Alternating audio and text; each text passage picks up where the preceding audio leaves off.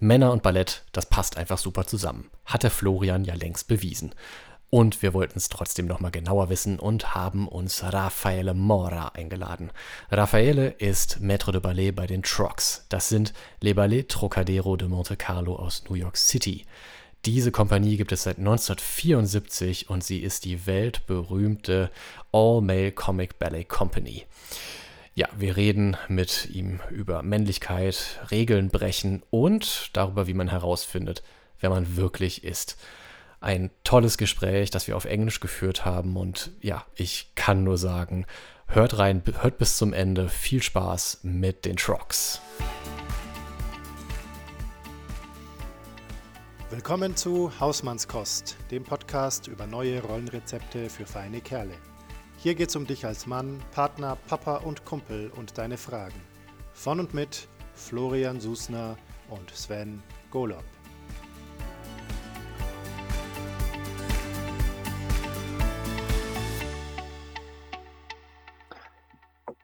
Welcome to our very first full English episode uh, of Hausmannskost, which we are having with a not full English guest, but from Italy.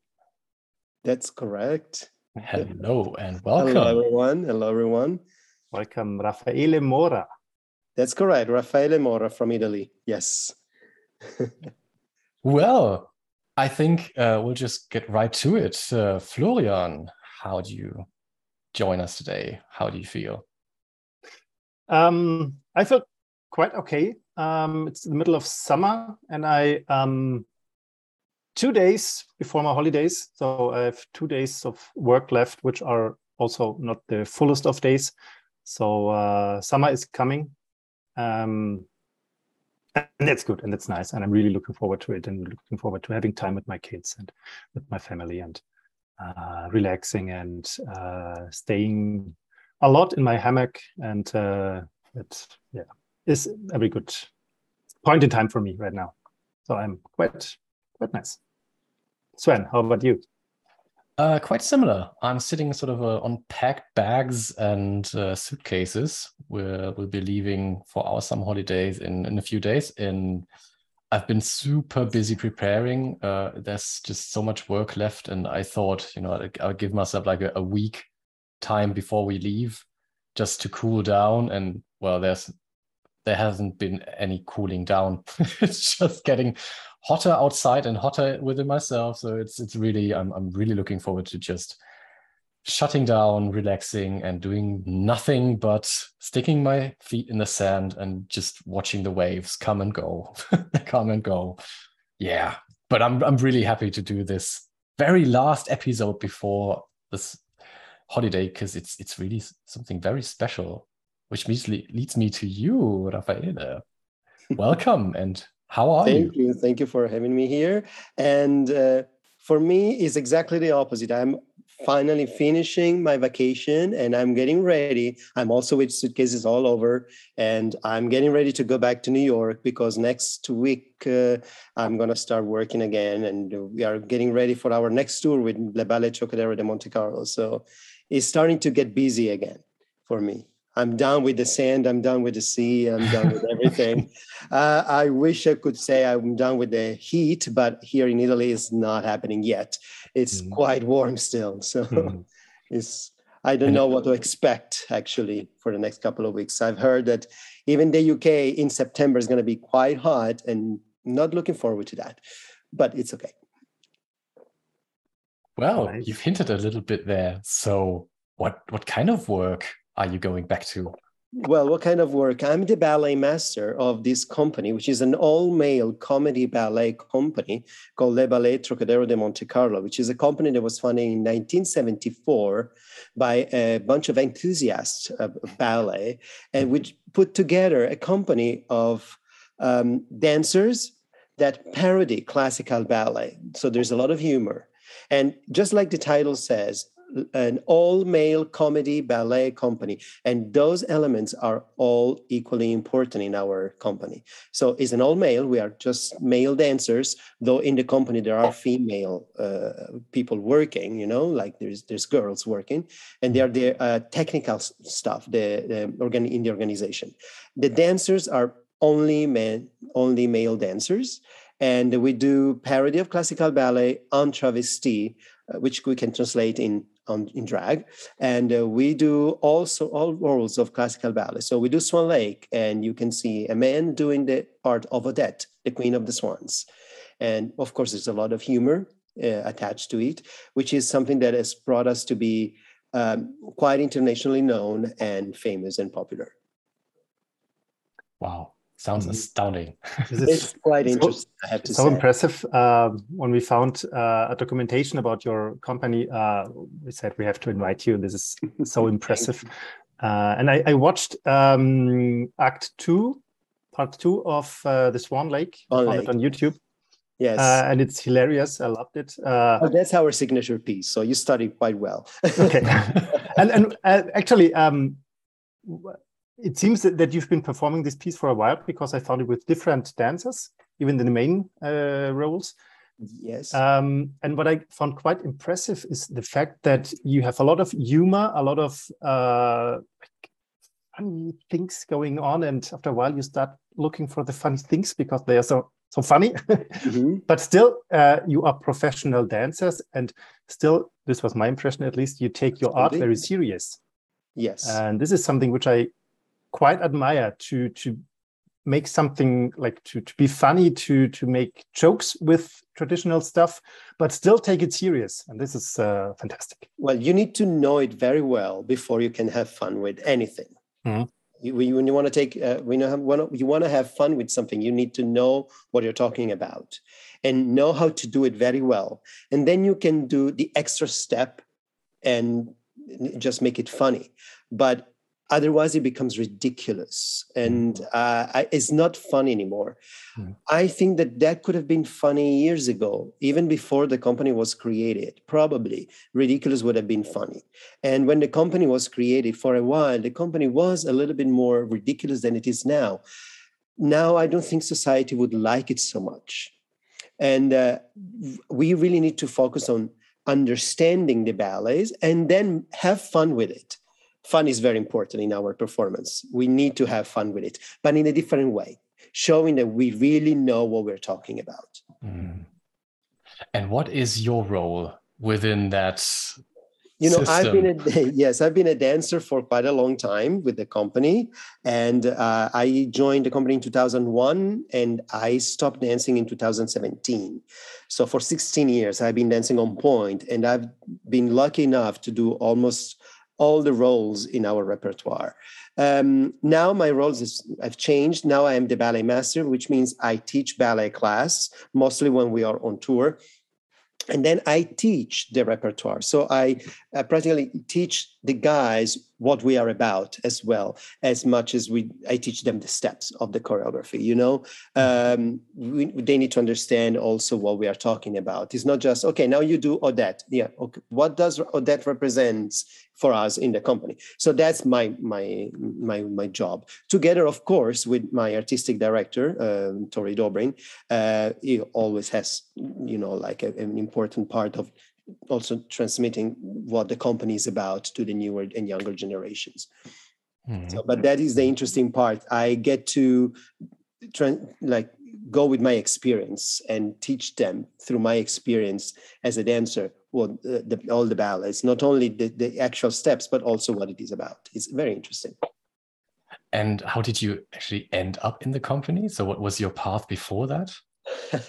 I was a dancer in in a company here in Torino, which was a traditional, if you want to call it like that, dancing dance company, mostly contemporary. We were doing things like uh. I don't know if you're familiar. Matzek, Jiří Kylián, Nacho Duato, contemporary choreographers uh, that r- right now are considered repertoire, but they were kind of very interesting at the time very very interesting um, I just needed, as any artist needs, uh, I just needed to move on and do something new.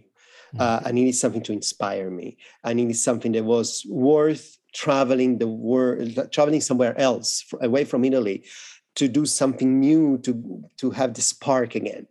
And I looked around, and of course, I looked at many companies in Germany. There are so many companies that that were like very interesting and very very nice. In Italy, a lot of projects, but nothing that was so uh, secure for me to change from already after six years of being a professional dancer to change to something that was just you know not certain. I didn't want to do that. Uh, friends had a lot of opportunities, but everything was interesting to a certain level for me. And then I found the Trocks. And then I saw the Trocks. They came to Torino for a performance, and I went to uh, the presentation of the show, to the press conference, and I just fell in love with this company, with the concept, with the idea, with uh, the, the atmosphere, and objectively by looking uh, being there for the press conference and um, they uh, they showed um, like another documentary of the company that we they had in the past that we had done in the past. And it was really interesting. But also during the performance that evening it was just a different kind of show. It was something where you as an audience felt you were part of it mm-hmm. in very important part of it. And there was this dialogue going on with the dancing and it was just different from anything that i've seen. And i said this is something worth going uh, away from italy going away from my family leave everything behind take a backpack and go across the ocean to new york. And i just really fell in love with it and i joined them in 2001 of course actually i auditioned in 2000 but it took a long time to get all the visas and all the paperwork ready to go to New York because it wasn't easy then. Now it's even more difficult, but really it wasn't it's it wasn't easy already. So it took me about six months to get ready and to finally had the opportunity to go to New York and start with new adventure. Wow. Yeah. Um, we have in our podcast, uh, we have quite a story with ballet. Uh, right? Um, you do. I do. I do. Yeah. Uh, because uh, what you don't know, I I used to work in a in a dancing institution for contemporary dance in in in, in Nuremberg. -huh. Um, and apart from that, uh, in the podcast, I decided about six months ago to start ballet classes uh, as an adult, as a as a starter, as a beginner. Yes, uh, which was quite interesting and quite um, challenging just to just to go there and just to be there and just to like start with ballet instead of basketball. yes. Um, and uh, from that perspective, I'm uh, quite find, find quite fascinating what you're doing because what you do, and this is not like what you find normally that you as men uh, dance on point, right? Yes, we do. Yes, we do because we have to do the traditionally uh, the roles traditionally portrayed by girls, and girls have always gone on gone on point since early 19th century. So yes, we did that. So just to clarify, sorry, for our listeners who are not quite that familiar with ballet, so on point means the dancing shoes, right?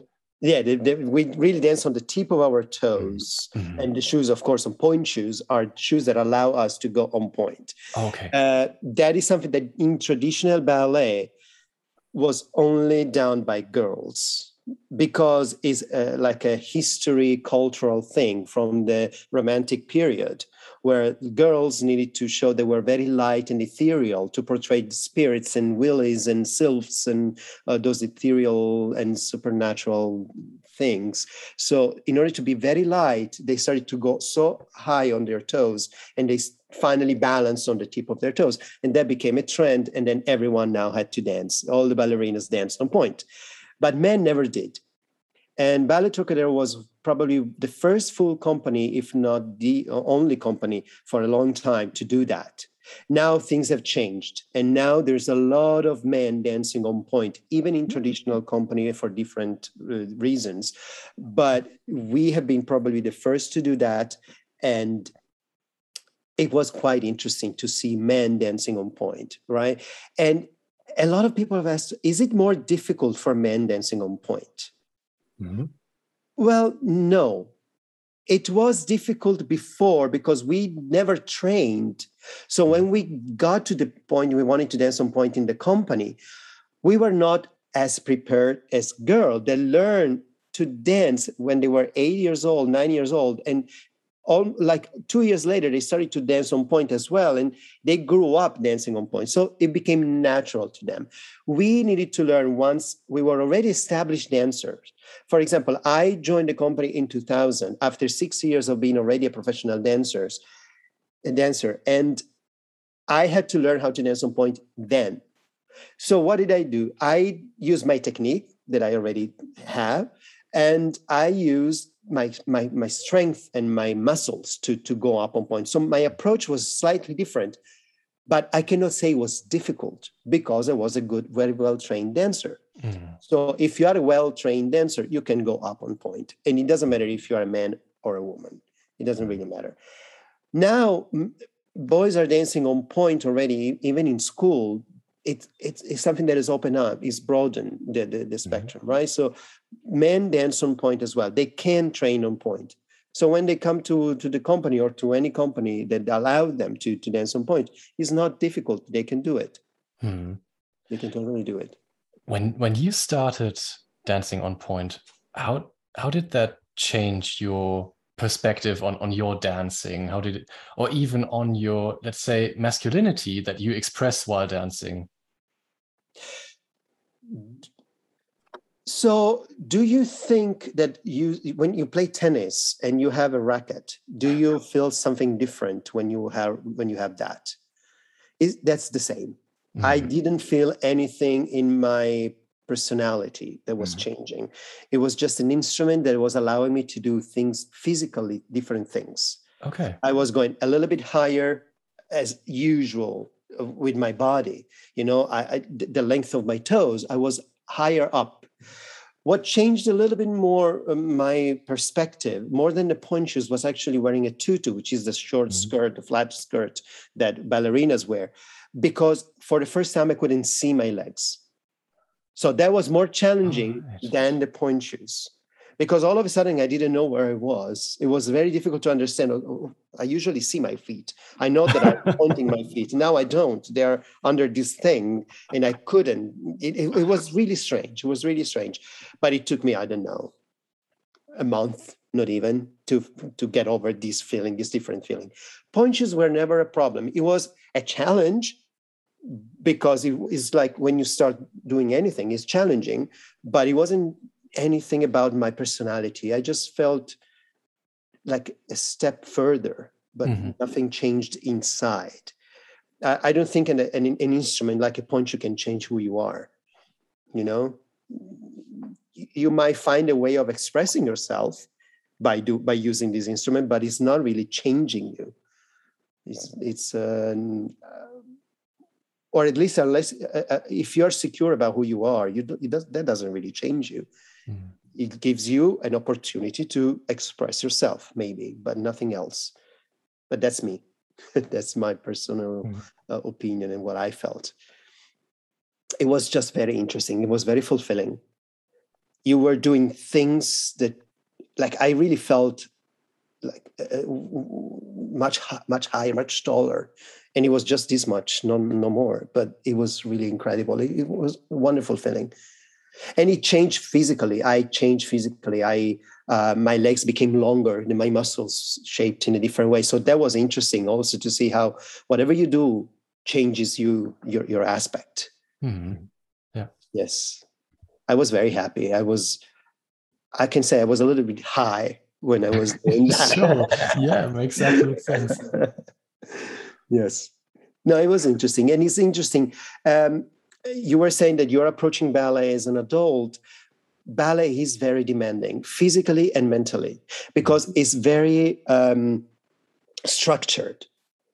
It's not like you know rules of a game, but then every game is different you when you train in ballet you need to follow rules follow rules now what is interesting about our company is that we need to know those rules and we're breaking those rules yeah sure which is what i think is really important and what we try to show everyone.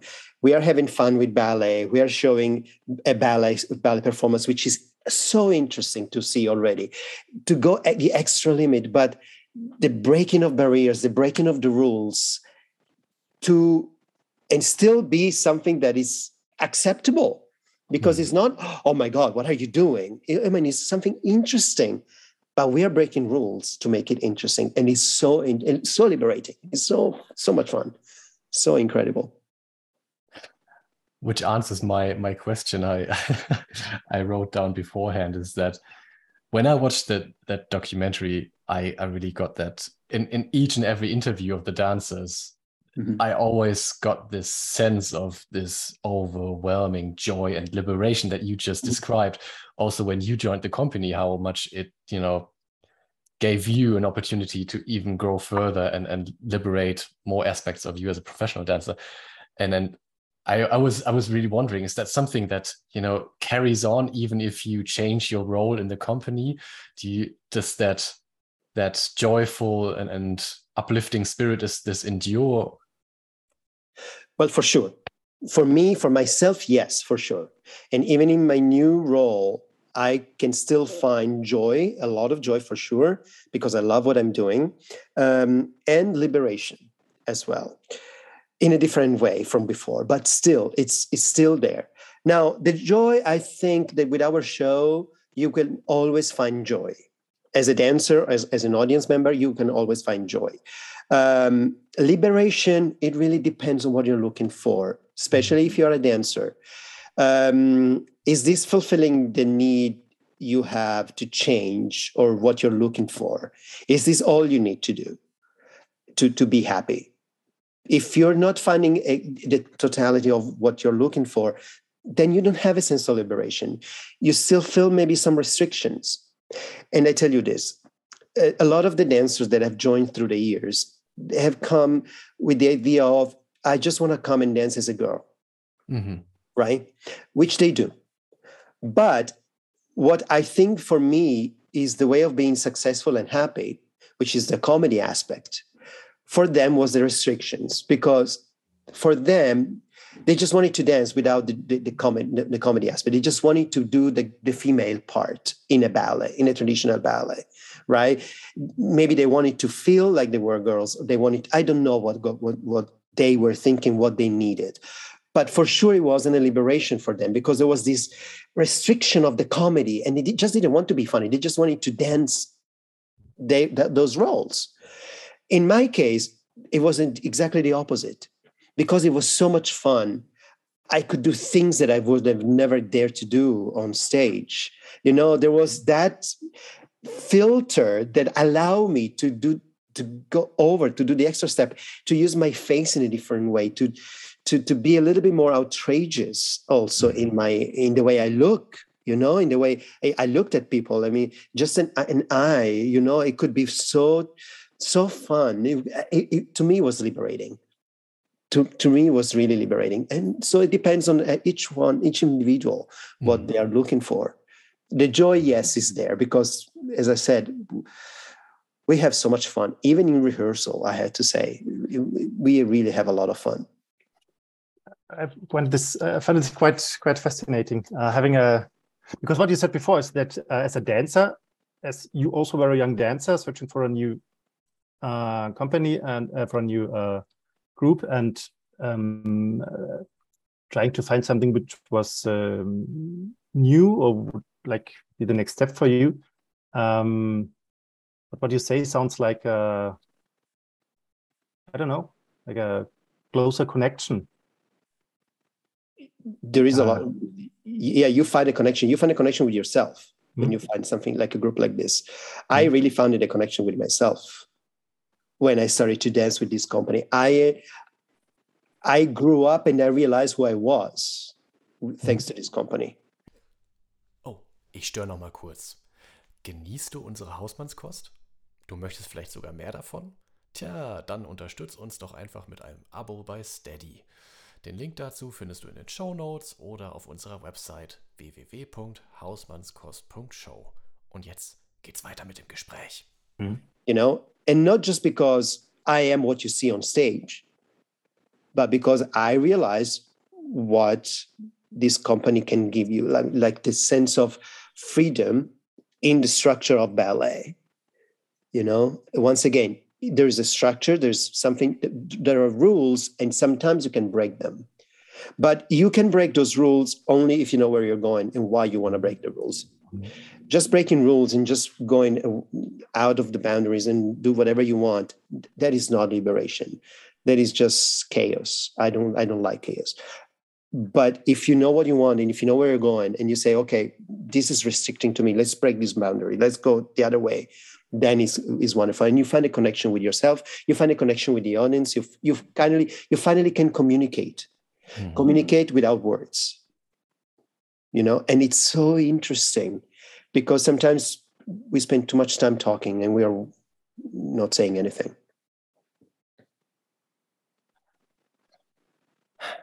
I was wondering um, you talked a little bit about the, the dancers that came and maybe also went over the years.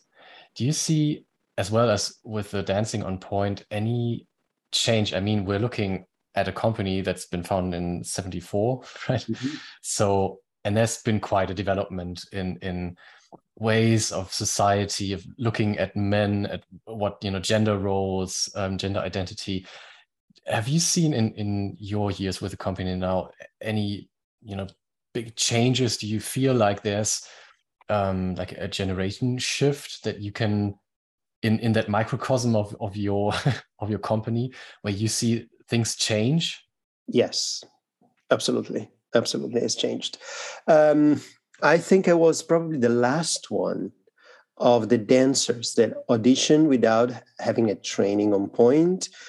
And I was also one of the last ones that came almost as a okay since i just want to retire let's do something else something fun before i i stop dancing let's go to the Trocks and let's have fun with before i retire a lot of young guys have joined the Trocks as a first experience out of schools when they're very young, 18 years old, and they are already auditioning for the Trocks.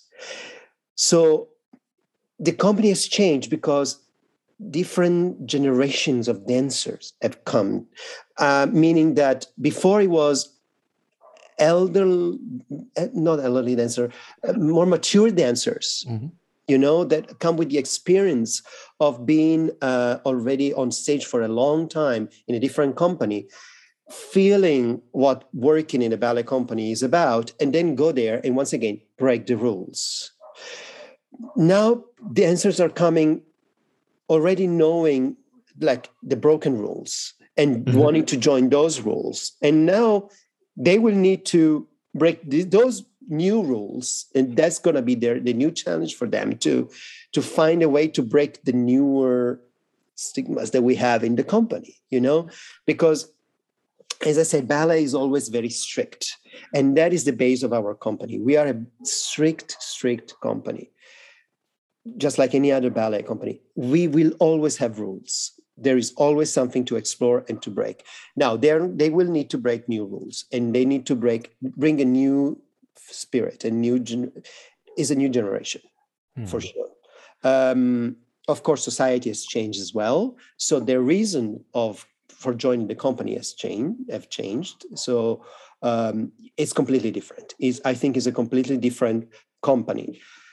The concept itself of the company is the same but the delivery is quite different.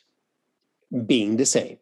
You can still describe it the same way but it's different Mm-hmm. Hmm. I think it's the same in every aspect, in every in every job is quite is like that. Mm-hmm. Newer generations are bringing something completely new mm-hmm. to the table, and that's what's happening for sure for us.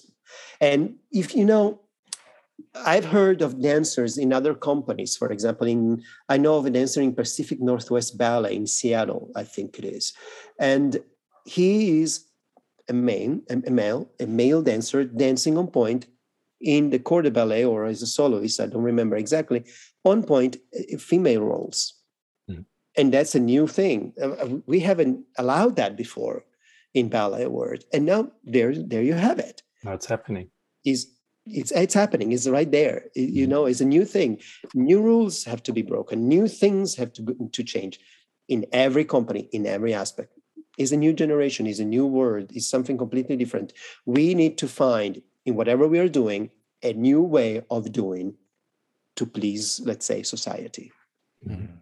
So um, when when I look at the the the history or the story of the Trocks um, and what you're saying, how they developed and how new new dancers bring in new uh, mm-hmm. mindsets.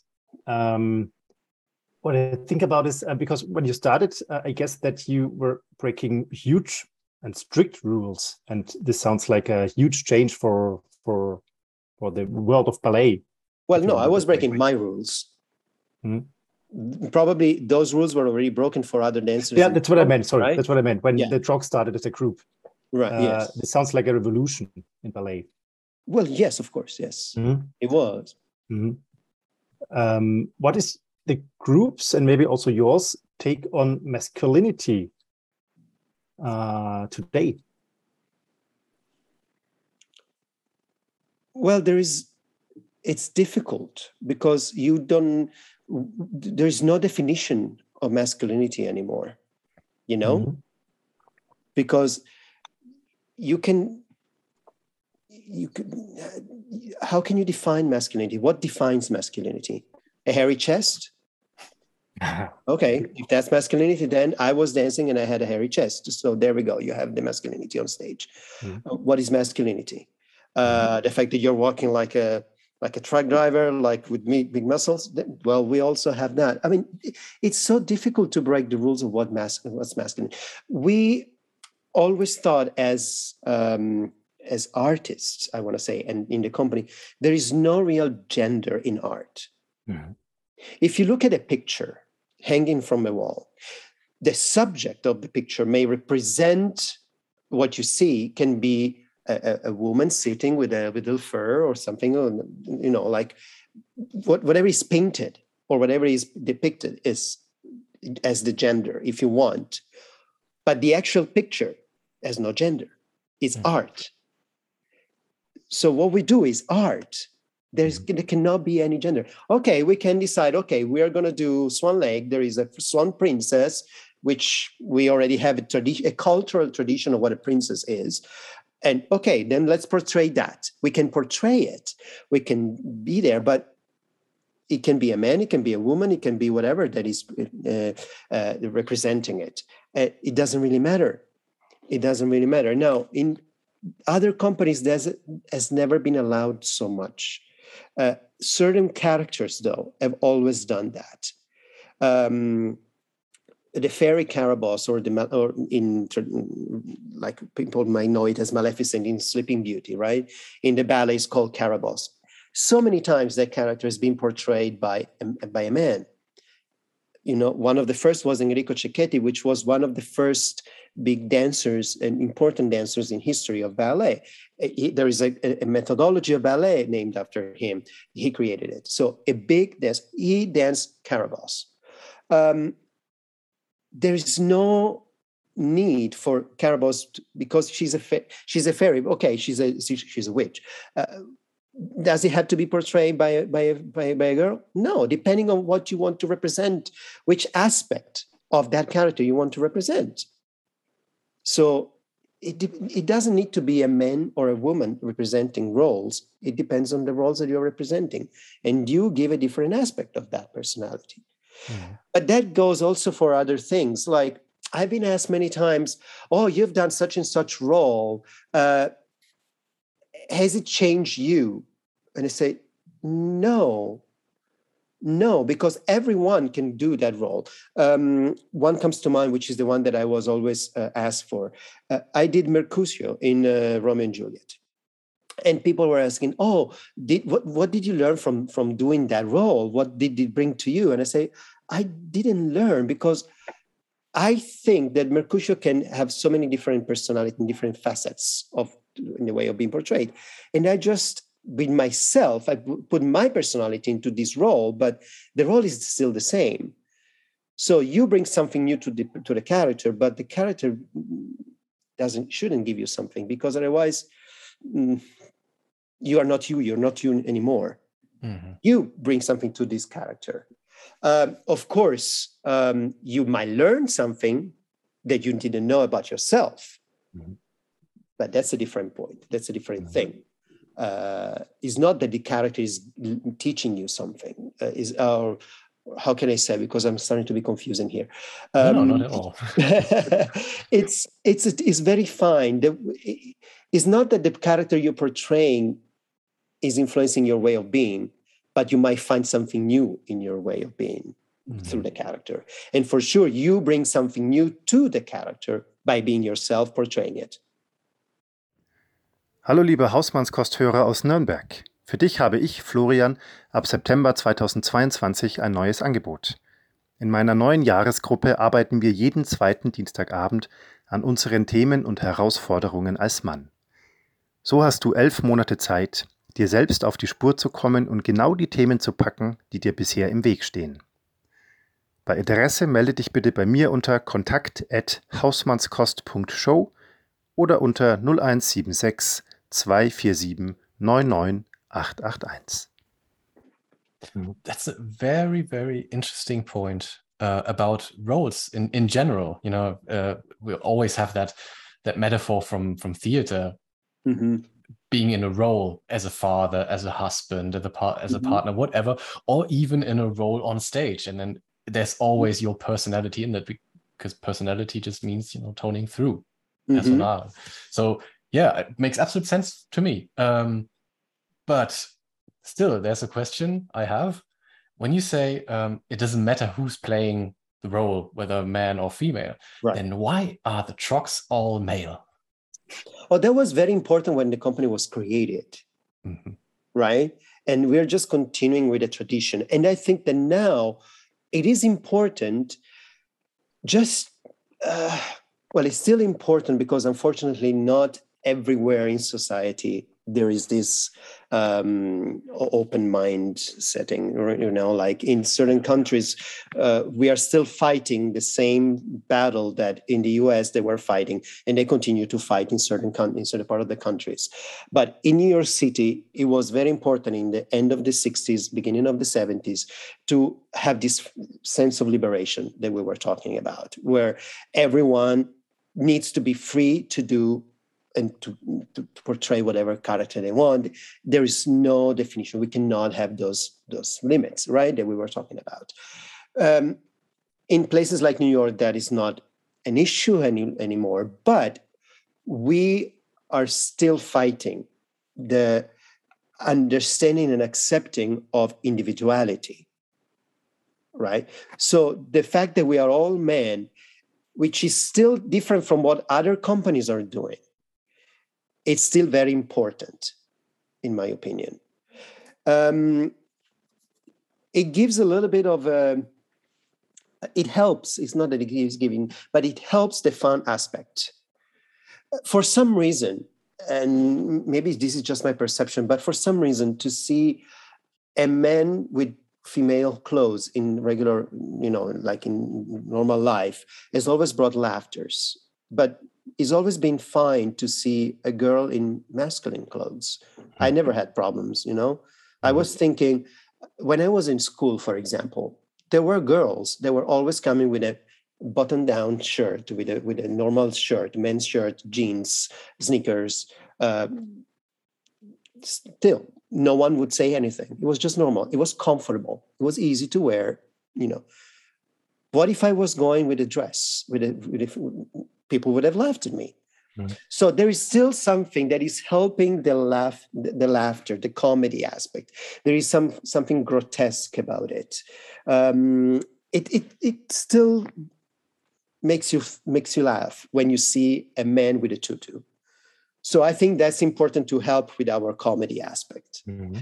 It's just like the being on being on drag is now a way for us to to bring comedy as well you know, but also because we're not just men portraying women.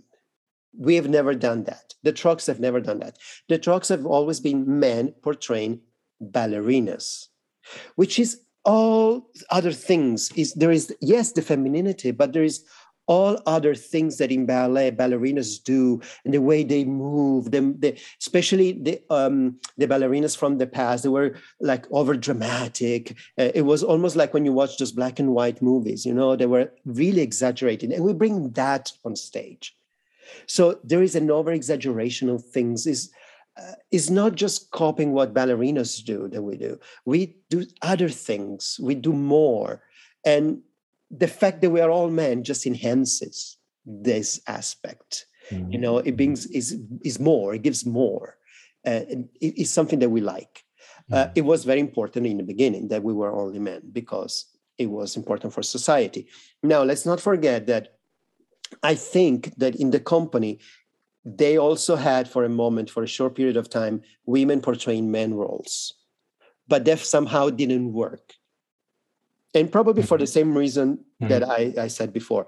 And also, if we analyze ballet tradition, um, women dressed as men are always used to portray little kids.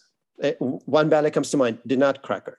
In the mm-hmm. party scene, in the beginning of the ballet, if, if there is not enough kids in the school or in the company that you can use, you take the girls from the from the from the ballet you dress them as, as boys and they have this uh, hairless face and is uh, you know they, they they look like little kids men dressed as baller- as women have been used to portray Cinderella's step stepsisters, um, the uh, the fairy Carabosse in the Beauty. So, see, in, already it's different to see a, a girl as, as, dressed as a man and a man as dressed as a girl.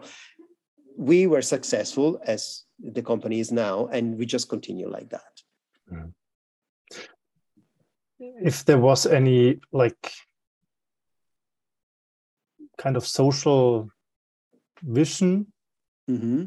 uh, which the Trocks had, uh, what would it be? A, a social, sorry, a social what? Vision, like uh, something uh, on, on a broader level, something you you wish to stand for or you wish to to achieve for society? Well, I don't think the Trocks would. I think that what the, what the company is always being about is about having fun, and the company is about being free. Mm-hmm. Being free, being free, and understanding who you are. Um, and I think the company will do is whatever it takes to to always keep these up these uh, to to have a lot of fun. We use ballet we use the travestitism we use uh, the long eyelashes and the wigs and the pointe shoes just because we just want to have fun. We want to have a lot of fun. And it's something that we will never stop trying. Um, i think it's just accepting everyone who for who he is or who she is and and have fun with each personality. And everyone can uh, bring something to the table and you can you can be yourself. Mm-hmm. uh, you see in the in our company um, we have always praised ourselves for being a company where even if you are in the corps de ballet you are a personality. You're not just a person there if you are in the big corps de ballet of paris opera or the bolshoi you, you are in the corps de ballet you become almost like a number you need to think like the person in front of you and you need to be not only in line with the hands and the and, and the head and the legs and all of that you need to be the same you need to become one the mm. corps de ballet one thing is an is an item we are individuals of mm. the corps de ballet mm. first of all we are only eight, maybe 10 people in the corps de ballet, so it's not so many. If we take ballets like Paquita, we are maybe 12 or 16, depending on how many we are at the moment, but it's individuals. And, you know, like, for example, in the companies, they measure you. So they put you from the smaller in the front to the taller in the back because the list looks always very nice and very organized and the perspective is elegant. Well, we don't do that. Mm-hmm. We don't do that. We don't go from, from small to tall. We don't go from anything. We don't have any rule. We don't set costumes four in the red, four in the pink, and four in the purple. We mix them. You know, there is a sense of freedom in our company. you know and that is what is important and what the company is about mm-hmm. is a stop with these rules that don't make sense and that are not necessary you can still have a wonderful and cohesive performance without so many rules. Mm-hmm sometimes especially in ballet which is so strict you are afraid of oh my god we cannot put that because first of all this is this person is too tall or this costume doesn't work well with the other one in front. I say who cares? Are they dancing well? Are they happy uh, on stage? Do they communicate something? That's what's important mm-hmm. in our in, for us.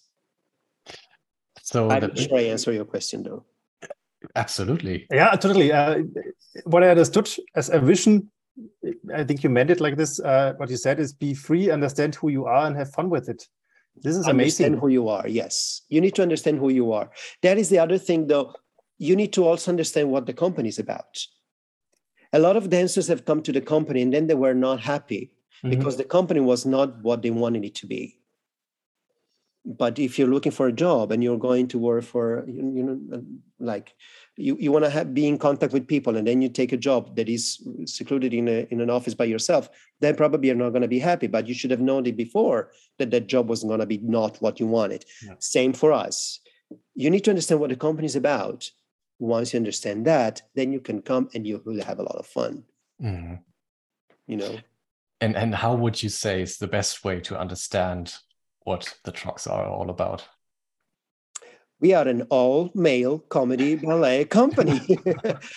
How Excellent. better put than that? You know, just understand what it is. If you can, you think you can fit the, that description, and if you are a team player, you know, we are a small company, we are a small group, and we travel all over the world. We are always together. So it's important that you are a team player. Um, actually, when people audition for us, um, we can see if a person is a good dancer probably after half hour of class. Is by, by just by standing at the bar you can understand if there is a good training behind if there is potential uh, after class for sure you know if it's a if the person is a good dancer that's very easy. But we usually allow each person that comes to audition to stay with the company at least for the afternoon or whatever time we have to see how they they connect with everyone else in the company. Because it's very important that the person uh, functions in the company. Hmm. you know it's very important that you are a team player. We, we keep saying that because it's such an important uh, mm-hmm. concept. You need to work as a group. Yeah uh, we go to the theater. We need to stay together. We need to work together to make the show happen. We are usually traveling so much that we have one night in each theater we go. So we get there early in the morning. With the technicians trying to put things on, on, on the stage. And they already have the same goal that, then, that the dancers that are coming later the afternoon to rehearse and to put the show together will have for the for the show to put a good show and have a lot of fun we all are in this together we keep saying you know mm-hmm. and it's so important so you need to be a good team player and understand those things that i said before yeah. that's how that's what it takes to be a Troc in my opinion understand who you are and understand who we are mm-hmm. in that documentary there was one uh, um, aspect of that team uh, mm-hmm. uh, thought and, and concept that you you um, um, that you're living in, in the Trocks that for me stood out was that you don't have that well from what i understood you don't seem to have that competition inside of the of the company for lead roles that you have sort of a what i understood sort of a democ- more democratic way of um, who plays what role? yes yes meaning that uh, once again we are a small company and our performance has so many different ballets because we we usually divide our performance in three acts and each act as the first act is uh, like swan lake act two that we mentioned before. In the second act we have a, a few small pieces and in the third act uh, which can come after a big in, uh, intermission or just a small pause we have another big ballet with the entire company. We have so many roles f- throughout the evening every one of us, every dancer, has a moment or a reason for to be on stage. You mm-hmm. see everyone. So that creates this democratic environment that you were saying. Of course, there is still the healthy competition of, oh, I would like to do that role. You know, that is my dream role. And it's not for everyone the same.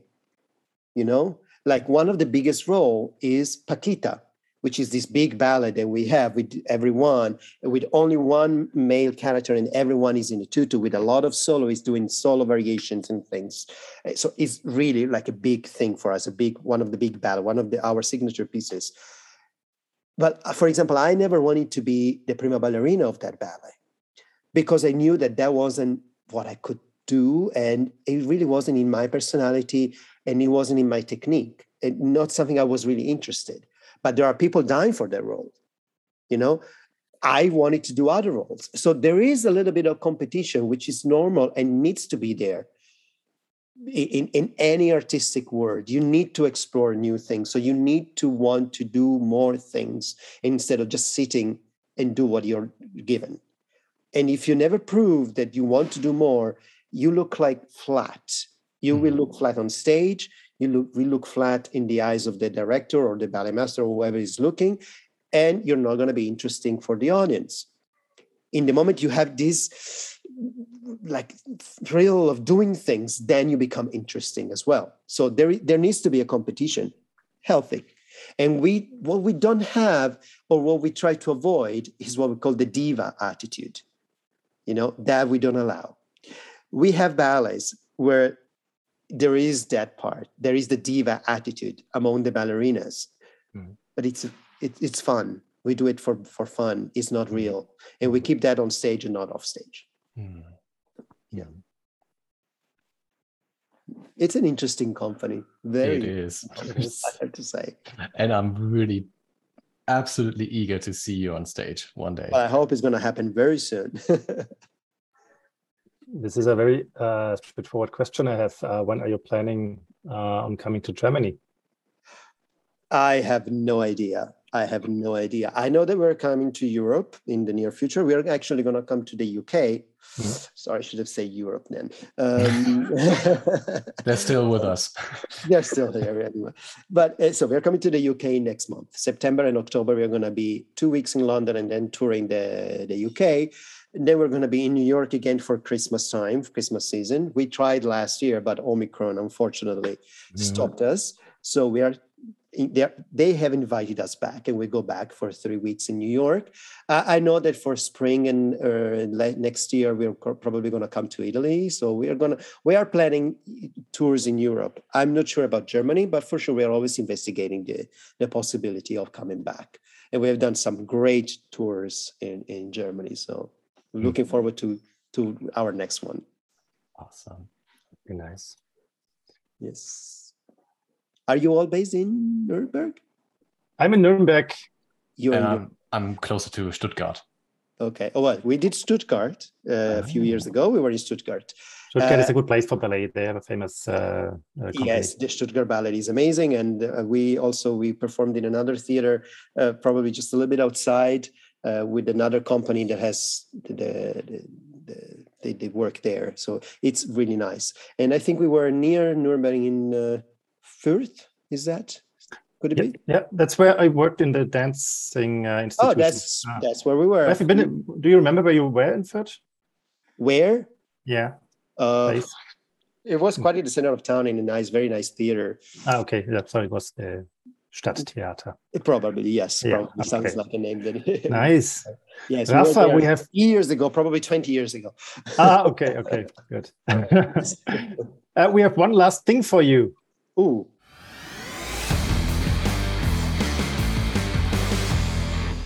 Which we did not tell you before. Uh, we always have a challenge for our guests. Okay. Okay. Brace yourself. um, here's our challenge.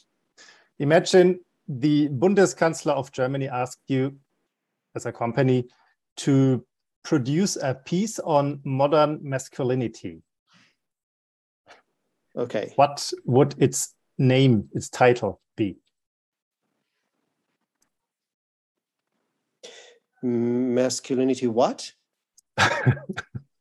with, a, with, a, with a question mark? Probably. Yeah. Just like we said before. Uh, Yeah. Define that first, then work on it. Because everyone has a different opinion about what masculinity is. Yeah. Yeah. Yeah. Today, everybody has, and it's a good thing. and even more even more so everyone now has a like a different opinion about not only about masculinity but any kind of gender related issue you know? There's no rule. Um and it's good that it's not it's like that you know? There- there shouldn't be a definition. You should just be true to yourself. And you'll find a way. You um you look around and you see by experience by by education uh, society culture uh, people around you and the ethics around you they they will make you the person you are. But you cannot just follow a rule. You need to be like that. You can you don't need to. You can you may but you don't need to. Mhm. if you like it then go ahead. If you don't then don't. Otherwise you're going to live in a society of unhappy people. Nice. at least now that we know that we can change it. Because years ago we didn't know we could change it right? Society was not so open. So they didn't know they could change.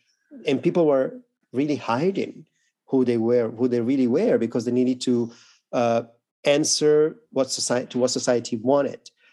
But now we know that we can be ourselves. So there's there's really no need to stick to to rules unnecessary rules Thank you. As a 30 something, I am deeply grateful for all the work um, in liberating those spaces that, you know, amazing people like the Trocks have done for us as a society and, you know, as for me as a as an individual. So thank you very much. Well, thank you. And I can also say the same for the Trocks, because uh, in 1974, when the Trocks were created, they did a wonderful job for us, for people already my generation. And we just need to continue that tradition of changing rules and understanding what is what's really important and what is not. And we will never find the answer because what's really important today, probably in about 20, 30 years, is going to be like not important at all. Mm. So let's just try to understand what we need to do for society to work better. Mm. Okay. Let's have a very quick um, checkout. Okay. So thank you so much because every time that I have the opportunity to talk about the company, um, well, first of all, I would like to invite people to come to see our show because I would like, through what I say, to mm, create the interest in the company to, for people to come. But it's always wonderful because every time I remember why I joined this company and why I wanted to be part of the company and why it's so important for me to be in this company. So thank you for the opportunity to be here and talk about myself and about, about the Trocks. Was wonderful. Very welcome. And where, if anyone would be interested, which I'm pretty sure they will, where will they find the Trocks and and the next dates, especially when to you know come to Stuttgart or wherever you can be seen. So how do you find out about you and uh, and the Trocks? Of course, you can find out about the Trocks on uh, on our website www.trockadero.org. Uh, don't forget Trockadero is spelled with CK, Trockadero. But I'm sure you'll find it, and of course on our social media. And we are Mhm. also known as the Trocks, which sometimes is helpful also for social media to understand to find us.